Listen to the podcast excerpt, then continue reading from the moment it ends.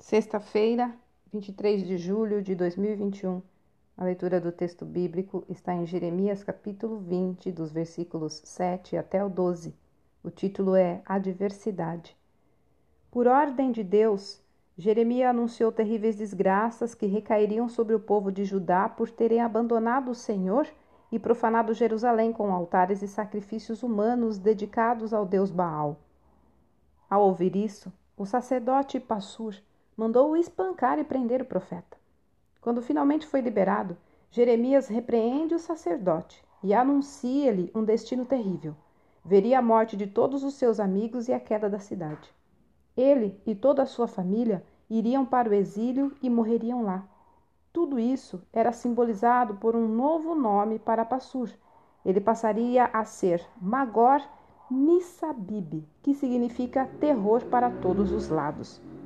Quando alguém faz coisas abomináveis contra o Senhor, a ira divina se levanta de forma terrível, em especial quando os ataques são contra aqueles que amam a Deus e seguem seus caminhos.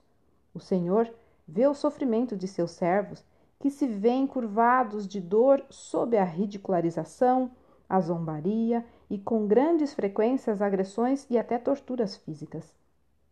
Jeremias, exausto e quase esmagado pela perseguição, Felizmente é capaz de se lembrar também do poder e da fidelidade do Senhor, que sustenta nas adversidades e é digno de ser louvado.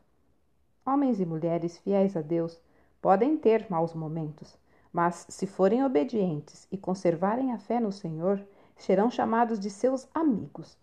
Essa é a diferença entre achar que anda com Deus e de fato caminhar com Ele confiante de que há um propósito até nas adversidades, mesmo quando tudo parece estar perdido.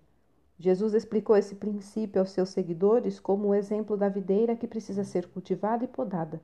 O pai, o agricultor, é quem faz isso.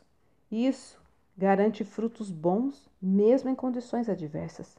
Lembrando disso, sempre será possível adorar o Senhor. Olha, sofrer por amor a Deus dói, mas é também um enorme privilégio. Texto retirado do presente diário da Rádio Transmundial, edição 24.